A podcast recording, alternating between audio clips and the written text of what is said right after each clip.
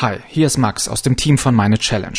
Alle zwei Wochen gehen wir Herausforderungen an, die uns im Alltag umtreiben und blicken auf die wissenschaftliche Forschung dahinter. Heute wird es sehr persönlich, denn es geht um meine Männlichkeit. Mit Männlichkeit sind äh, Werte verbunden wie Rationalität, Stärke, Härte, auf Wettbewerb ausgerichtet sein und Eigenschaften, die mit Weiblichkeit assoziiert werden, wie zum Beispiel Emotionalität oder Einfühlsamkeit, werden abgelehnt. Und diese geschlechtsspezifische Sozialisation bietet Jungen und Männern ähm, keine breite emotionale Entfaltungsmöglichkeit. Diese Verhaltens- und Denkweisen werden toxisch, wenn sie anderen schaden und auch sich selbst schaden. Das heißt, wenn sie destruktiv sind. Also damit sind äh, Denk- und Verhaltensweisen gemeint wie emotionale Distanz, Aggression, Dominanz oder auch sexuell übergriffiges Verhalten gegenüber Frauen, anderen Männern, Kindern ähm, und auch queeren Menschen, aber dieses destruktive Verhalten kann eben auch gegen sich selbst gerichtet sein. Das ist Laura Klebos. Sie ist Genderforscherin an der Ruhr-Uni Bochum. Von ihr hört ihr gleich noch mehr. Männlichkeit trägt in sich die Gefahr, toxisch, destruktiv zu werden, und Männer dominieren die Welt. Das haben sie in fast allen Gesellschaften in der Geschichte der Menschheit immer getan. Nur mal ein paar ganz aktuelle Zahlen. Die zehn reichsten Menschen der Welt? Männer. 91 Prozent aller Bürgermeister in deutschen Städten Männer. 87 Prozent der Vorstände in den deutschen börsennotierten Unternehmen Männer. 69 Prozent der Bundestagsabgeordneten Männer. Wie ungerecht, oder? Meine Challenge. Ein Podcast von MDR Wissen. Es gibt einen Weg, um das zu ändern. Der Feminismus bzw. die unterschiedlichen feministischen Strömungen haben auf jeden Fall die Gleichheit der Geschlechter zum Ziel. Ich will meinen kleinen Teil für eine gerechtere Welt für alle Geschlechter beitragen und daher lautet meine Challenge, ich werde Feminist. Dafür spreche ich mit Genderforscherinnen, Soziologinnen, Journalistinnen, meiner Partnerin und vielen anderen Frauen. Das Thema ist kein Neuland für mich. Ich versuche meine Tochter Alba so zu erziehen, dass sie nicht den klassischen Rollenbildern entspricht. Im Beruf habe ich beispielsweise vor zwei Jahren eine lange Recherche zum Geschlechterverhältnis in Berufsorchestern gemacht. Ist ein bisschen Special Interest das Thema, aber auch so ein Bereich, der voll von Ungleichheiten ist. Und ich benutze auch gendersensible Sprache, weil ich glaube, dass es Teilhabe für Menschen schafft, die sonst in der Sprache kaum vorkommen. Und nein, ich möchte niemanden zwingen, auch so zu sprechen. Mir persönlich ist es einfach wichtig. Feminist werden. Was also heißt das jetzt in dieser Challenge ganz konkret für mich als Mann? Was kann, was sollte ich dafür angehen? Und was habe ich als Mann davon, in einer feministischen Gesellschaft zu leben? Also ich bin weiß, habe einen akademischen Hintergrund, bin hetero, Cis-Mann, also biologisches Geschlecht, stimmt mit meinem sozialen Geschlecht überein. Ich wurde als Mann geboren und habe damit erstmal keinen Identitätskonflikt. Bin ich Teil eines Problems? Nur dann, wenn du in einem, wenn du dich vorwiegend und hauptsächlich in deinem Alltag in Männerbünden bewegst oder in männlichen Monokulturen zu Hause bist. Dann haben wir ein strukturelles Problem und ja, Männerbünde bringen diese toxische Männlichkeit davor und mit denen sind wir, du, ich, aufgewachsen, geprägt worden und ja, wenn wir die nicht verlassen, dann reproduzieren wir weiter diese, diese Blockadekulturen, männlichen, diese männlichen Missbrauchskulturen, katholische Kirche, Stichwort und so weiter oder halt auch diese schweigemännlichen Schweigekulturen. Das ist Christoph May. Er hat vor ein paar Jahren das Institut für kritische Männlichkeit gegründet. Er forscht dazu, gibt Workshops für Unternehmen, Vereine und Behörden, um über die Probleme hinter männlichen Rollenbildern aufzuklären. Hier in der Folge ist er so eine Art Mentor für mich. Beim Thema männliche Monokulturen aufbrechen habe ich eine ganz gute Grundvoraussetzung. Ich halte mich nämlich so gut wie nie in solchen reinen Männerrunden auf. Das heißt aber noch lange nicht, dass ich jetzt Feminist bin. Die Mindestanforderung für einen Mann, wenn er sich auf den Weg zu einer selbstkritischen Männlichkeit ähm, machen will, die unsere Gesellschaft von Männern erwarten dürfen, sind, dass Männer sich im Grunde mit ihren Privilegien auseinandersetzen. Also für Männer ist es ganz schwierig, Privilegien überhaupt zuerst mal zu erkennen und abzugeben. Also mit Privilegien meine ich alle unverdienten Vorteile, von denen wir profitieren, nur weil wir männlich sind, weil wir weiß sind, weil wir heterosexuell sind, westlich sind. Das sind Privilegien, die können wir nicht abgeben, aber es gibt ganz viele, die wir auch einfach nur abgeben können, mit denen, die wir teilen können, unsere männlich dominierten Räume aufbrechen, abgeben. Zweitens, Männer müssen selbstkritisch sein. Selbstkritik und Männer, buh, ganz schwieriges Thema. Also da machst du auf jeden Fall einen richtig guten Schritt heute schon mit, der, mit dem Podcast, weil meiner Erfahrung nach fällt es Männern total schwer, über sich selbst zu sprechen, beim Thema auch zu bleiben, Männlichkeit. Selbstkritisch sein, meine Privilegien checken, weibliche und andere Perspektiven einholen. Das sind so die drei großen Aufgaben, die Christoph mir aufträgt, um diese Challenge zu meistern. Klar ist aber auch, Feminist werde ich nicht in ein paar Wochen. Wenn ich es ernst meine, ist es eine Lebensaufgabe. Für mich als Cis-Mann ist der Perspektivwechsel ganz besonders wichtig. Ich finde, du solltest für deinen Podcast auf jeden Fall so viel Frauen und Transpersonen wie möglich fragen, interviewen und so weiter, weil nur die wissen ja, wie es ist, äh, nicht teilnehmen zu dürfen, wie es ist, ausgeschlossen zu werden, äh, diskriminiert zu werden und so weiter. Ja, deshalb kann ich nur raten, das zum, diese Perspektive auf jeden Fall zu suchen. Und ich kann verstehen, dass man als Mann vor allem zum Thema Männlichkeit Männer anfragen will. Das ist natürlich ein total nachvollziehbar, weil es irgendwie plausibel klingt. Aber genau das Gegenteil sollte man eigentlich machen. Und das heißt, ich spreche in dieser Folge nur mit einem anderen Cis-Mann, Christoph. Ansonsten habe ich nur nicht männliche AnsprechpartnerInnen.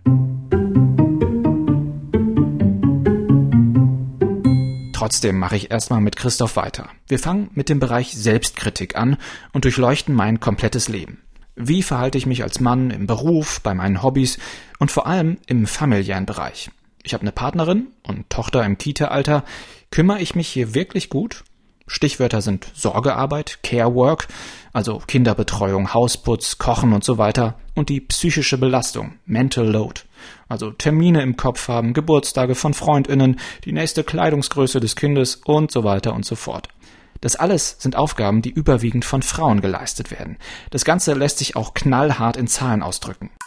Laut dem Gleichstellungsbericht der Bundesregierung leisten Frauen vier Stunden und 13 Minuten unbezahlte Sorgearbeit am Tag. Männer nur zwei Stunden und 46 Minuten. Um das mal ganz plakativ zu machen.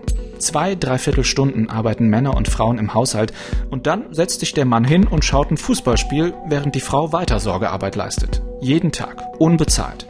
Dieses Ungleichgewicht führt dazu, dass Frauen noch immer in vielen wirtschaftlichen und politischen Entscheidungsebenen außen vor sind, weniger verdienen, stärker von Altersarmut betroffen sind und, und, und. Befördere ich das durch mein Verhalten? Christoph will als erstes einen typischen Tagesablauf von mir hören. Genau, steh auf, mach erstmal Frühstück für meine Tochter und Partnerin und dann, ja, die Kleine irgendwie anziehen, Zähne putzen, äh, auf die Kita vorbereiten, für die Kita motivieren, was nicht immer so einfach ist. Ja, wenn meine Tochter in der Kita ist, arbeite ich und mache auch Sachen im Haushalt, Wäsche, putzen, auch mal kochen für die Hausgemeinschaft, in der ich wohne, so dass ich schon das Gefühl habe, dass das Verhältnis bei mir und meiner Partnerin relativ ausgeglichen ist. Aber ich würde sagen, dass so unser das Verhältnis von Care Work so ja, vielleicht so 48, 52 ist, äh, bisschen noch Übergewicht bei ihr, weil sie hat so, was so Langzeitplanung hat sie irgendwie besser im Blick, also welche Kleidung braucht jetzt Alba, meine Tochter demnächst mal oder dies und das müssen wir irgendwie vielleicht nochmal besorgen oder so, da hat sie den besseren Blick, ähm, dafür mache ich jeden Morgen das Frühstück, ist vielleicht so das, was äh, bei mir denn aus, dass das so ein bisschen äh, angleicht. Was sagt meine Partnerin dazu? Sieht die das ähnlich? Das wollte Christoph unbedingt wissen und Judith hatte auch Lust, mit mir darüber zu sprechen. Ich war ein bisschen aufgeregt vor dem Gespräch, weil ja, so direkt sprechen wir auch über sowas nicht jeden Tag, aber es wurde dann ein sehr nettes, offenes Gespräch. Also vom Gefühl her würde ich sagen, ist es 60-40, was du machst, weil wir ja auch ein bisschen die, das Untypischere haben, dass du wirklich recht oder sehr, sehr viel machst. Ähm, auch vor allem was dieses Alba bringen, holen, mit ihr was unternehmen machst, weil ich halt einen Job habe, wo ich weit hinfahren muss und du halt eigentlich fast immer von zu Hause aus arbeitest, dass es dann für dich irgendwie praktikabler ist. Und ich frage mich jetzt aber trotzdem, ob dieses Verhältnis 60-40 vielleicht daher kommt, dass ich mich halt immer in einer Bringschuld fühle, wenn es so ist, dass du mehr machst, was es andersrum wahrscheinlich nicht wäre. Andersrum wäre es vollkommen normal oder okay, wenn die Frau halt 70-30 macht. Mhm und dadurch, dass es oft so ist, dass du sie halt öfter hinbringst, abholst, so, fühle ich mich total, bin ich jetzt irgendwie eine ausreichende Mutter? Ist es okay, mhm. wenn der Vater mehr macht? Und das ist ja auch quasi der eine Aspekt mit diesem zeitlich, wo vielleicht auch deine Zeitressourcen dann einfach ein bisschen andere sind. Ein Gedanke kommt mir da. Eine wirklich gleichberechtigte Gesellschaft werden wir vielleicht erst haben, wenn Mütter kein schlechtes Gewissen haben müssen, wenn die Väter gleich viel oder vielleicht sogar mal mehr im Haushalt und bei der Sorgearbeit machen. Andererseits, warum haben die Männer eigentlich jetzt und seit Jahrzehnten kein schlechtes Gewissen, wenn sie weniger machen? Auch so ein Tipp von Christoph, einfach mal die Perspektive umdrehen. Also spreche ich mit Judith noch weiter über unsere Aufgabenverteilung. Das andere sind natürlich diese anderen Dinge wie Kita und Arzttermine und sowas und Kleidung kaufen. Da glaube ich, war es schon so, dass ich da vielleicht manche Dinge mehr gemacht habe, aber ich finde tatsächlich, dass sich das ganz gut ausgeglichen hat. Und das andere ist vielleicht auch das Strukturelle, dass ich mehr drüber nachdenke, weil ich auch so aufgewachsen bin. Ne? Also wieder dieses Strukturelle, dass Frauen halt eher dieses und ich ja eh so ein krasser To-Do-Listen-Mensch bin, der viel im Kopf hat, auch über so Nichtigkeiten wie ich brauche jetzt noch drei Leggings für Alba oder sowas. Aber würdest du denn sagen, also du hast gesagt 60-40, aber mit dem Bias eigentlich, dass es doch eher gleicher ist als ungleich? Ich habe gesagt 48-52, wo dann immer noch ein leichtes Übergewicht bei dir ist ähm, sollen wir nochmal über irgendwelche Punkte sprechen, wo wir sagen, da muss es sich irgendwie noch mehr für dich angleichen, irgendwie Sachen abnehmen oder würdest du eigentlich sagen, okay, eigentlich führen wir eine gleichberechtigte Beziehung?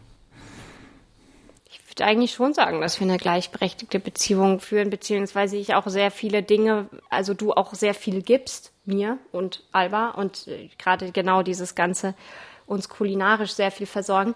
Aber ansonsten, glaube ich, wäre es einfach cool, wenn wir vielleicht wirklich Bereiche klarer machen und dann weiß ich auch, okay, das ist deine Zuständigkeit und da halte ich mich jetzt einfach ziemlich raus, weil das ist, also ich muss es ja dann auch wieder umlernen, dieses Mal loslassen können, generell von meinem Naturell her. Aber dann können wir ja vielleicht sagen, dass quasi dieser medizinische Bereich, dass ich den auch einfach übernehme, weil de facto gehe ich ja häufiger mit ihr zum Arzt, so weil es bei mir einfach auch zeitlich besser passt. Ja, und du wärst jetzt auch wirklich dran, dann für nächstes Jahr vielleicht mal eine Vater-Kind-Kur zu beantragen. Okay, unsere Ansichten waren da relativ ähnlich. Ich schiebe es mal auf ihre Gutmütigkeit, dass sie sogar glaubt, dass ich mehr mache. Das ist aber wiederum auch eher so ein klassisch weibliches Verhalten, sich eher verantwortlich zu fühlen für die Sorgearbeit. Jedenfalls, um die zwei Prozent aus meiner Sicht zum 50-50-Verhältnis auch noch zu gehen, kümmere ich mich jetzt direkt mal um eine Vater-Kind-Kur. Eine Studie aus Norwegen zeigt übrigens, dass es Männern deutlich besser geht in Gesellschaften, in denen Gleichberechtigung herrscht. Sie verhalten sich da einfach gesünder.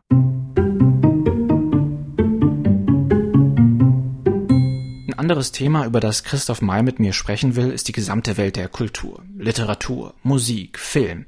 Und er hat mir erstmal eine ganz einfache Aufgabe gegeben, um mal das Geschlechterverhältnis bei meinem Kulturkonsum zu checken einfach mal mein Bücherregal durchschauen. Ich stehe gerade vor meinem Bücherregal und scanne mal hier so ein bisschen durch, ähm, wie so das Geschlechterverhältnis aussieht. Wir haben so ein zweigeteiltes Bücherregal, einmal Sachliteratur und einmal Romane, Fantasy-Bücher.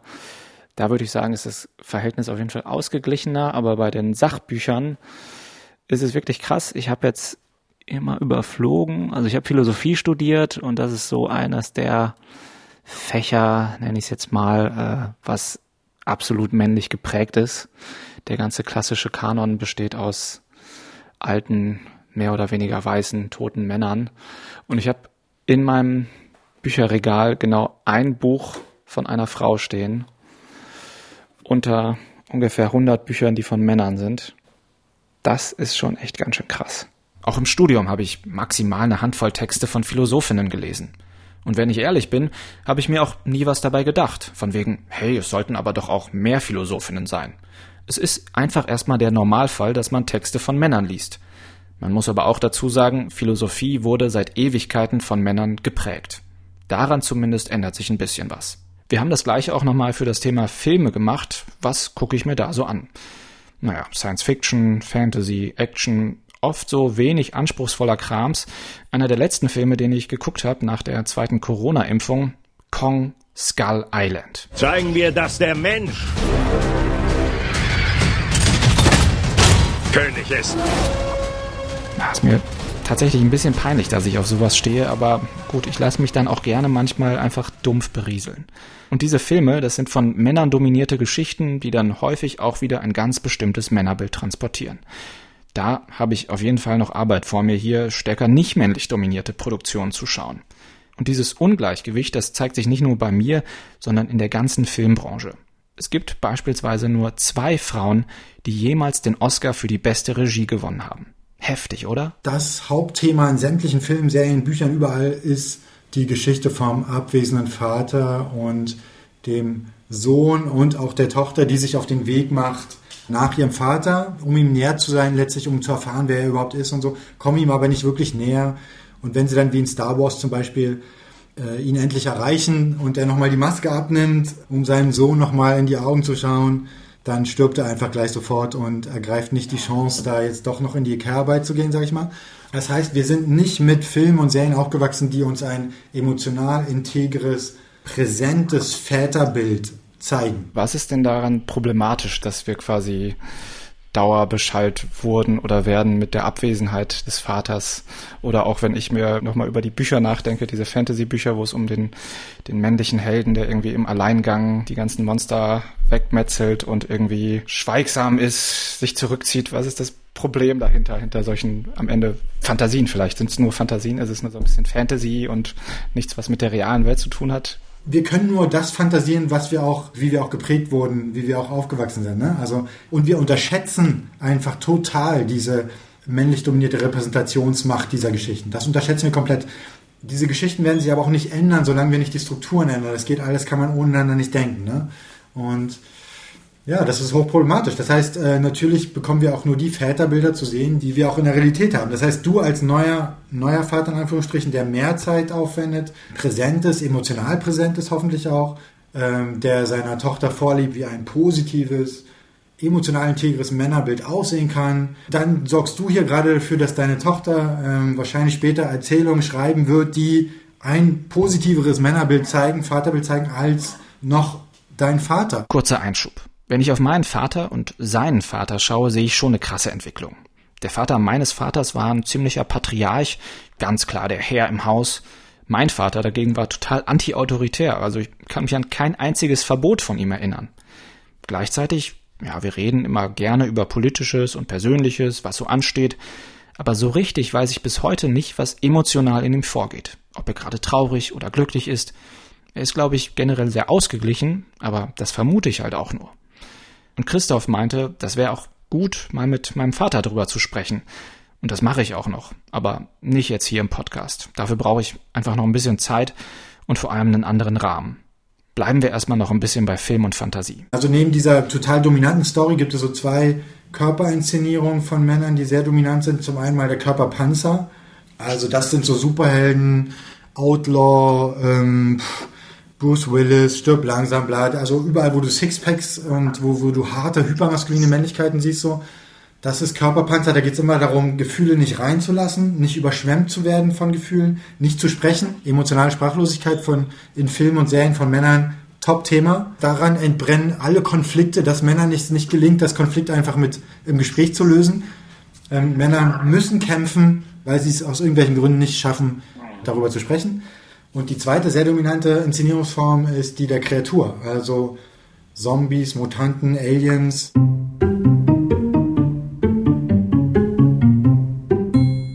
Ich finde diese Perspektive auf Filme und Literatur, die Christoph mir eröffnet hat, total spannend. Klar, wenn ich immer nur Zombie- und Actionfilme gucke mit harten, schweigsamen, wütenden Männern oder Kreaturen, das steigert natürlich nicht die Fähigkeit, meine Gefühle zuzulassen und drüber zu sprechen. Würdest du sagen, dass ich gut über meine Gefühle sprechen kann? Das wollte ich dann nochmal von meiner Partnerin Judith wissen. du lachst. Ich auch. ähm, also, definitiv eine krasse äh, Verbesserung von unserem Anfang der Beziehung zu jetzt. Mhm. Total. Ähm, am Anfang fand ich es ganz, ganz schwierig, irgendwelche Gefühle von dir rauszubekommen und hatte auch das Gefühl, da, wenn man da sich nur rantastet, ähm, zerbricht dann gleich eine Hülle und du wirst super verletzlich und ähm, das war ganz, ganz schwierig. Mhm. Ja, und jetzt ist es halt so, jetzt kennen wir uns ja extrem gut und verbringen ja auch super viel Zeit, alltägliche Zeit zusammen. Wenn es dann irgendwas gibt, ich plärze es ja immer raus, manchmal auch ein bisschen zu unüberdacht. Ähm, und sehr direkt. Und ich glaube, das hatten wir ja auch öfter mal schon, wenn es Konflikte gibt, dass du dann wirklich gar nicht manchmal direkt sagen kannst, was los ist. Oder ähm, ja. es wäre ja auch okay zu sagen, man weiß nicht warum, aber so, ja, gerade bin ich wirklich nicht so ja. gut drauf. Und das würde mir dann als Antwort manchmal mehr helfen, als wenn du es dann so abstreitest. Oder es ist wirklich nicht so, aber dann ist mein Spiegel quasi okay, aber es wirkt gerade so, als wärst du schlecht drauf. Ja, dieses, also das, das so direkte Antworten, da bin ich auf jeden Fall irgendwie.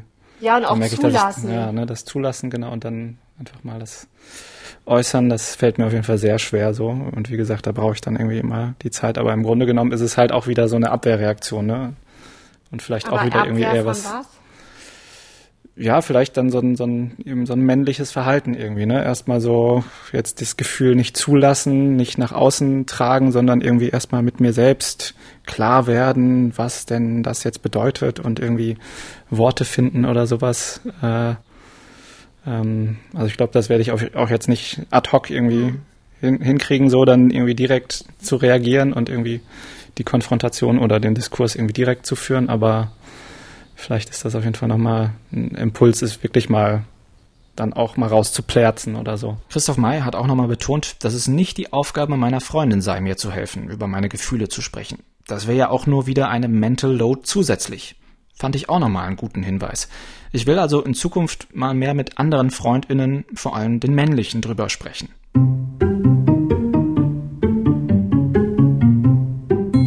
Zumindest beim Thema Bücher, Literatur habe ich in letzter Zeit angefangen, meine männlich dominierten Erzählungen und Sachbücher zu reduzieren und beim letzten Bücherkauf habe ich voll zugeschlagen und ein Buch gefunden, das perfekt zu meiner Challenge passt. Das Patriarchat der Dinge von Rebecca Endler. Ihr Buch ist voll von den Privilegien, die ich als Mann in dieser Gesellschaft genieße und meine Privilegien durchchecken, das war eben so eine weitere Aufgabe, die Christoph May mir mitgegeben hat, für die Challenge, Feminist zu werden. Rebecca ist für eine Lesung nach Leipzig gekommen und da treffe ich sie in einem Park zum Gespräch. Vielleicht fange ich mal an. Inwiefern bist du denn heute, an dem heutigen Tag, mit dem Patriarchat der Dinge in Berührung gekommen?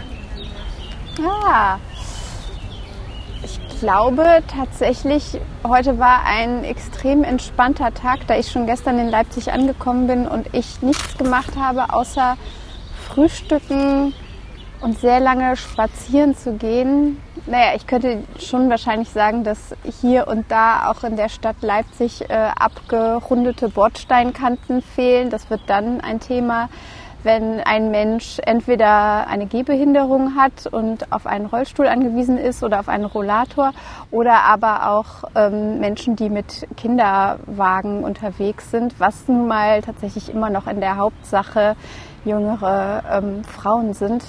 Dann wären abgesenkte Bordsteinkanten, vor allen Dingen an Kreuzungen, schon etwas, was mir mit Sicherheit auch begegnet ist. Da ich allerdings ohne Kinderwagen heute unterwegs war, habe ich da nicht so sehr drauf geachtet. Okay, dann äh, drehe ich das Ganze mal um und ähm, versuche mal herauszufinden oder von dir zu erfahren, wo ich denn heute mit meinen männlichen Privilegien oder wo ich heute männlichen Privilegien begegnet bin. Also mein Tag war auch relativ normal heute Morgen aufgewacht. Erstmal Frühstück mit meiner Tochter und meiner Partnerin, dann mit dem Fahrrad durch die Straßen Leipzigs, mhm. durch den Verkehr zur Arbeit, zum Büro gefahren, äh, da eben diese Abschlusspräsentation gehabt und dann mit dem Fahrrad hier zu unserem Termin. Mhm. Vielleicht noch ein kleines Detail, was ich nicht zu sehr in die Tiefe gehen möchte, aber ich musste unterwegs mal ganz dringend und habe in einen Park, in einen Baum äh, mich äh, entledigt, nenne ich es jetzt mal.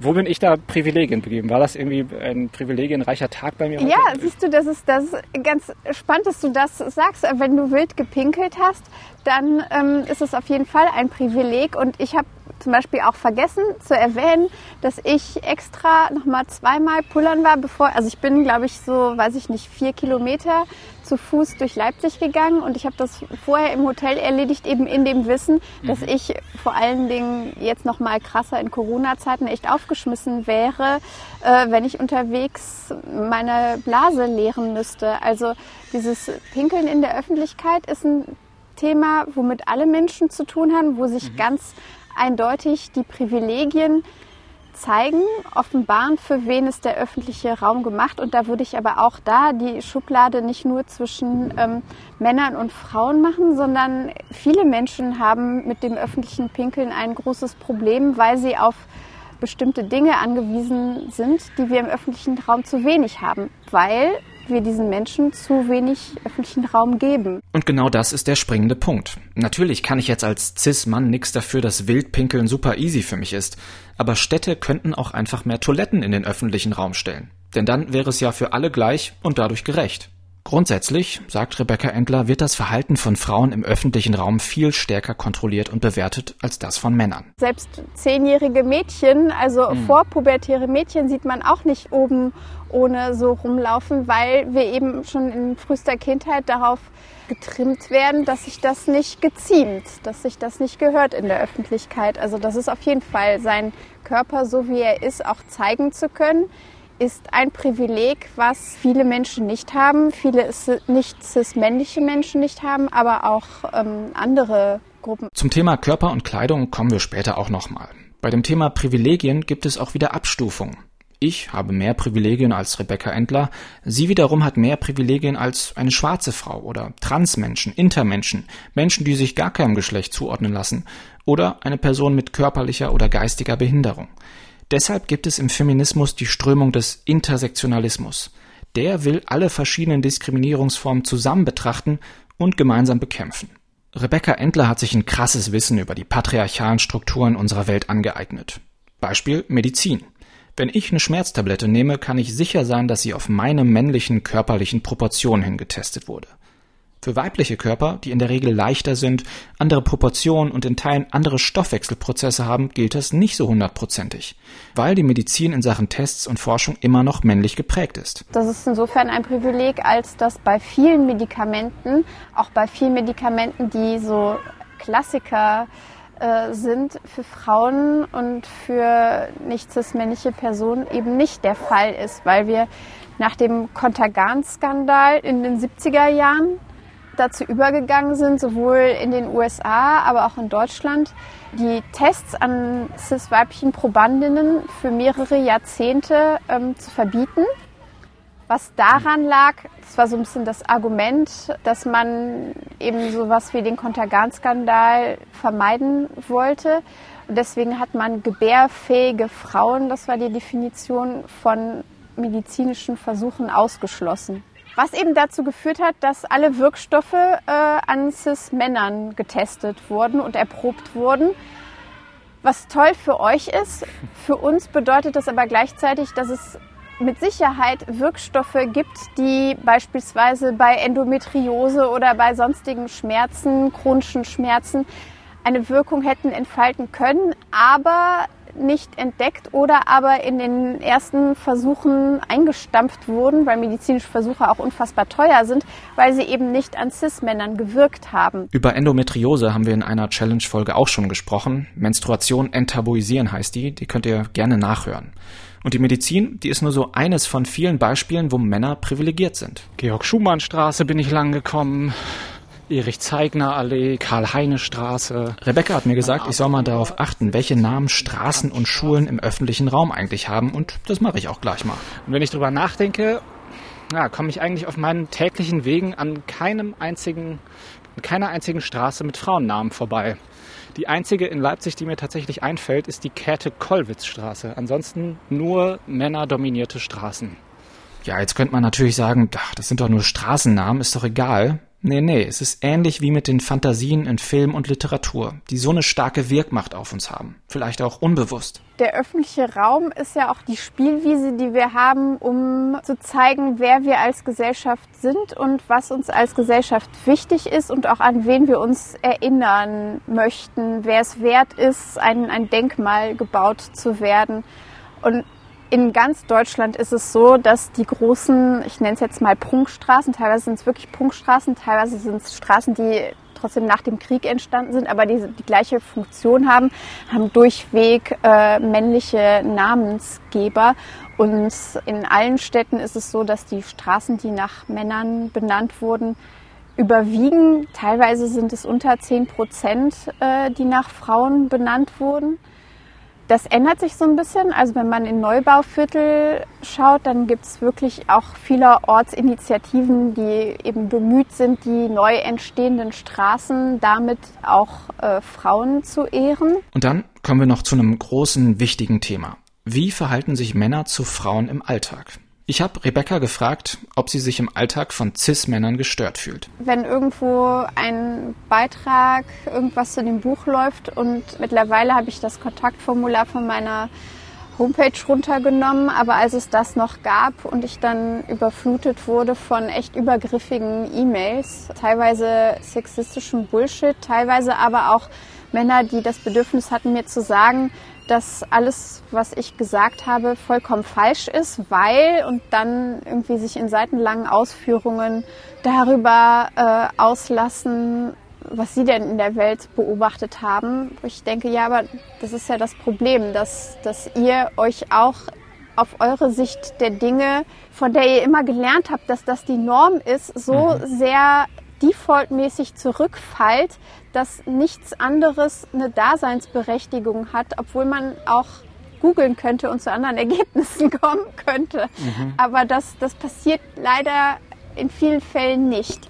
Ansonsten, ja, was du schon angesprochen hast, ist das Privileg, an heißen Tagen einfach oben ohne an so einem kleinen Seerosenteich zu liegen, ohne angegafft und sexualisiert zu werden, fände ich auch ganz schön. Aber da ich das jetzt nicht einfach so ausprobieren würde, ähm, fühle ich mich mhm. auch nicht belästigt. Aber ich finde, je älter ich werde, früher hatte ich nie Angst, aber mittlerweile hat sich das leider ein bisschen geändert, weil ich auch blöde Erfahrungen gemacht habe, ist wirklich abends, nachts äh, nach dem Feiern nach Hause kommen und sei es jetzt in der Bahn, in Bahnstationen oder auf der Straße, da fände ich das wichtig, dass man als Cis-Mann, der unter Umständen ja gar keine bösen Absichten hat, aber zu wissen, dass auch einfach nur ein oder so total übergriffig ist mhm. und für mich in, in der Situation auch Gefahr signalisiert, weil ich kann nicht in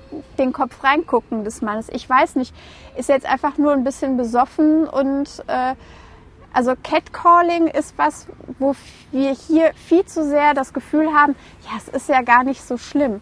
Aber wir können einfach in eure Köpfe nicht reingucken und deswegen ist ein einfaches Hey, also keine Ahnung, was ich schon alles irgendwie auf der Straße genannt wurde. Ähm, unter Umständen kann ich das weglachen, wenn es mir gerade gut geht, wenn ich selbstbewusst bin und wenn ich das Gefühl habe, hier sind noch andere Menschen. Aber diese Umstände sind halt nicht immer gegeben und dann fühlt es sich sofort bedrohlich an. Mhm. Wobei ich nicht glaube, dass du eine Catcalling-Person bist, aber. Aber vielleicht an der Stelle kannst du es quantifizieren, wie oft dir das passiert ist, weil, also, mir hat noch nie jemand nachgerufen, so. Äh. Wenn es Sommer ist und ich rausgehe, dann passiert das ja wahrscheinlich so ein Einmal am Tag? Einmal am Tag passiert das, Rebecca. Das ist einfach nur krass. Und sie ist damit leider kein Einzelfall. Im Gegenteil. Hier mal ein kleiner Eindruck von meiner Twitter-Timeline mit Tweets, die ich über ein paar Tage gesammelt habe. Ich zeige meine Brüste nicht, wenn ich auf BH verzichte oder oberkörperfrei im Park oder Schwimmbad liege. Ich hab einfach nur Brüste und du starrst drauf und sexualisierst sie. Daher gleiche Brust für alle.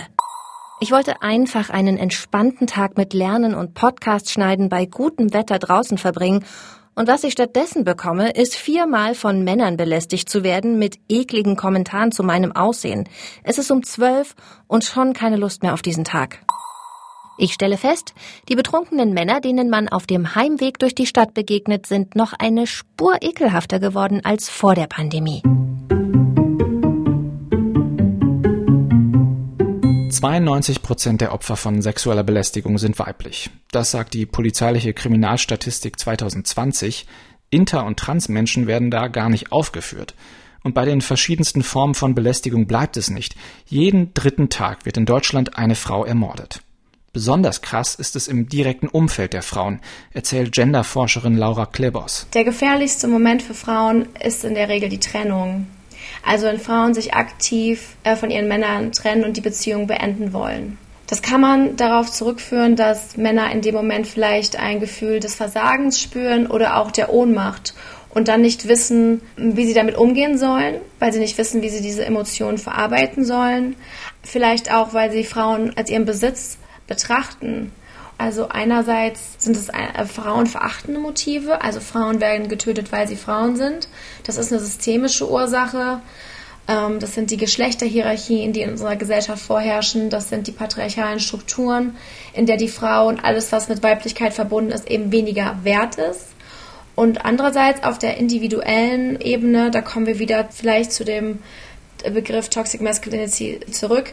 Es ist die, nicht die Unmöglichkeit, aber es ist die Schwierigkeit, die Männer haben, sich mit den eigenen Emotionen auseinanderzusetzen, ihre Wut vielleicht zu kanalisieren, so dass diese Wut eben an Frauen, Kindern ausgelebt wird. Und Männer müssten einfach in Anführungsstrichen gesündere ähm, Strategien erlernen, wie sie mit ihren Emotionen umgehen können, diese überhaupt auch erstmal zu äußern, anzunehmen und naja, dann auch zu leben. Gewalt betrifft Frauen und queere Menschen ganz extrem, aber auch Männer leiden darunter. Zwei Drittel aller Mordopfer sind Männer. Männer verüben Gewalt an Männern und allen anderen, weil sie Konflikte scheinbar nur so lösen können. Ich überspitze es, aber es betrifft auch die Gewalt an sich selbst. Deutlich mehr Männer als Frauen begehen Suizid. Und auch hier hilft Feminismus, hilft die Gleichberechtigung, das zu verringern. Das zeigt die Studie aus Norwegen, von der ich vorhin schon erzählt habe. Die findet ihr auch in der Podcast-Beschreibung.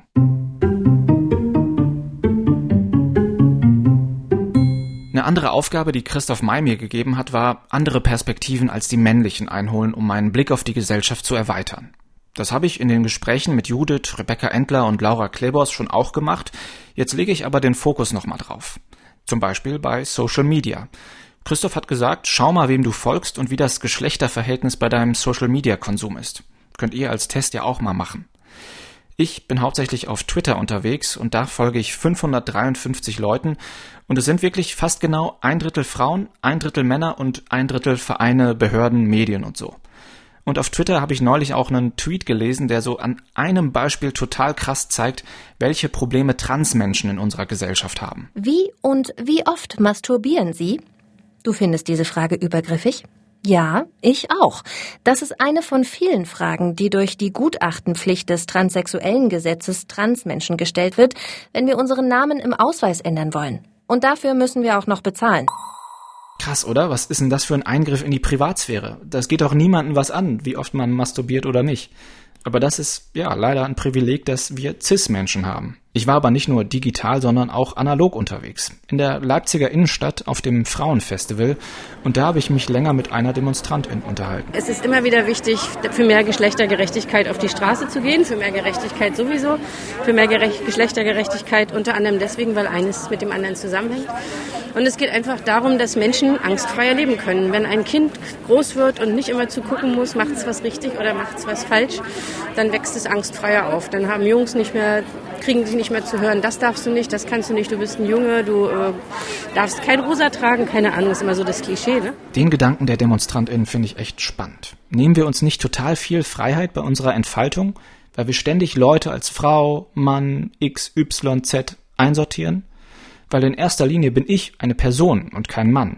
Und ich will als individuelle Person und nicht als Mann gesehen werden. Am Ende der Challenge habe ich nochmal mit Christoph May gesprochen. Ich habe ihn von meinen Gesprächen und Begegnungen berichtet und ihn um so ein kleines Feedback zu meiner Challenge gebeten. Die Tonqualität ist leider nicht so gut, weil seine Aufnahme während des Gesprächs den Geist aufgegeben hat. Ich finde, du kannst in allen Lebensbereichen einfach weitermachen. Ich, ich hoffe, du hast ein gutes Gespräch mit deinem Vater und ähm, dass du ja in allen, wir haben ja alle Bereiche durchgesprochen und mhm. du hast es in allen Bereichen jetzt auf dem Schirm und in meiner, ich hoffe, du kannst es auch gar nicht mehr anders sehen. Es gar nicht anders sehen können. So erging es mir in den letzten Tagen schon, dass ich ständig am Nachdenken war, wo meine männlichen Privilegien sonst noch sein könnten, dass ich meinen Medien- und Kulturkonsum hinterfragt habe und nach Perspektiven auf die Gesellschaft gesucht habe, denen ich sonst weniger Gehör schenke. Die Folge hier war auf jeden Fall so ein Augenöffner dafür. Klar, das war jetzt auch wieder ein Programm, das ich sonst im Alltag nicht immer leisten kann, aber es geht ja auch um ganz grundlegende Sachen. Zuhören, nicht aufdringlich sein, keine Frauen und Menschen aus der LGBTQI-Community belästigen. Das kann doch so schwer nicht sein. Und ich würde schon sagen, dass ich die Challenge geschafft habe, weil ich mich auf den Weg gemacht habe, mein Verhalten und meine Privilegien kritisch zu prüfen, über meine Gefühle zu sprechen. Und das sind als Mann eben die ersten Schritte, um Feminist zu werden. Bin ich jetzt also Feminist? Mit diesem Titel würde ich mich nicht schmücken wollen. Hey, seht mich an, ich bin Feminist. Nee, dazu sind ein paar Wochen einfach zu wenig. Das mache ich, wenn meine Tochter erwachsen ist und ohne die ganzen Rollenklischees eben angstfrei leben kann dann würde ich mich Feminist nennen. Die Autorin Rebecca Endler hat auch nochmal auf den Punkt gebracht, worum es eigentlich geht. Es ist eine Reise. Also ich glaube, du bist auf einer Reise genauso wie alle anderen Menschen. Also ich kann dir sagen, bis vor ein paar Jahren hätte man mich gefragt, ob ich Feministin bin, hätte ich keine Antwort gewusst, weil ich dachte, es wäre ein Studium und ich müsste erstmal alle feministischen Bücher äh, gelesen haben und das studiert haben und dass die Materie auch so aus so einer akademischen Sicht so tief durchdrungen haben, bevor ich mich mit dieser Auszeichnung brüsten kann, Feministin zu sein. Mhm. Auch das ist patriarchaler Bullshit. Ne? Dieses, man muss sich das erarbeiten. Es ist Quatsch. Es ist eine Reise und in dem, wie du jetzt gerade anfängst, so dich zu bilden, zu hinterfragen, das ist doch schon, also das ist der Weg. Ich, ja, das ist der Weg. Erinnert ihr euch an den Anfang der Folge? Da habe ich gesagt, Männer dominieren die Welt. Und sie haben sie in der Geschichte hindurch dominiert. Ja, das stimmt. Das liegt aber auch daran, dass wir immer noch stärker an Männer als an Frauen erinnern. Und deshalb, jetzt zum Abschluss, drei grandiose Frauen der Weltgeschichte für euer Gedächtnis, den nächsten Party-Talk oder Quizabend. Die erste Person, von der wir wissen, dass sie schriftstellerisch tätig geworden ist und von der auch noch Texte überliefert sind, war eine Frau. En Redouana. Vor knapp 4000 Jahren war sie in der damaligen Metropole Ur in Mesopotamien Hohepriesterin und erste Autorin. Marie-Louise Bourgeois. Im 17. Jahrhundert war sie französische Hebamme und hat das damalige Wissen über Geburten zusammenfassend beschrieben. Und das in einer Zeit, als die katholische Kirche und männliche Ärzte den Hebammen immer stärker Hexerei vorwarfen. Und Ada Lovelace, britische Mathematikerin im 19. Jahrhundert, sie legte mit ihrer Forschungsarbeit den Grundstein für die Entwicklung der heutigen Computer. Danke dafür. Und in der Podcast-Beschreibung habe ich euch einen Artikel verlinkt über neun weitere Wissenschaftlerinnen, die ihr unbedingt kennen solltet. Tja, und das war meine Challenge. Ich werde Feminist. Geholfen haben mir Angela Fischer und Carsten Möbius. Unsere nächste Folge kommt in zwei Wochen. Wenn ihr Kritik oder Fragen oder eine Idee für eine neue Challenge habt, schreibt uns gerne an challenge.mdr.de. Wir würden uns auch sehr freuen, wenn ihr uns abonniert, dann verpasst ihr auch keine Folgen, zum Beispiel in der ARD Audiothek, bei Apple Podcasts, Spotify oder überall, wo ihr Podcasts hört. Macht's gut. Ciao.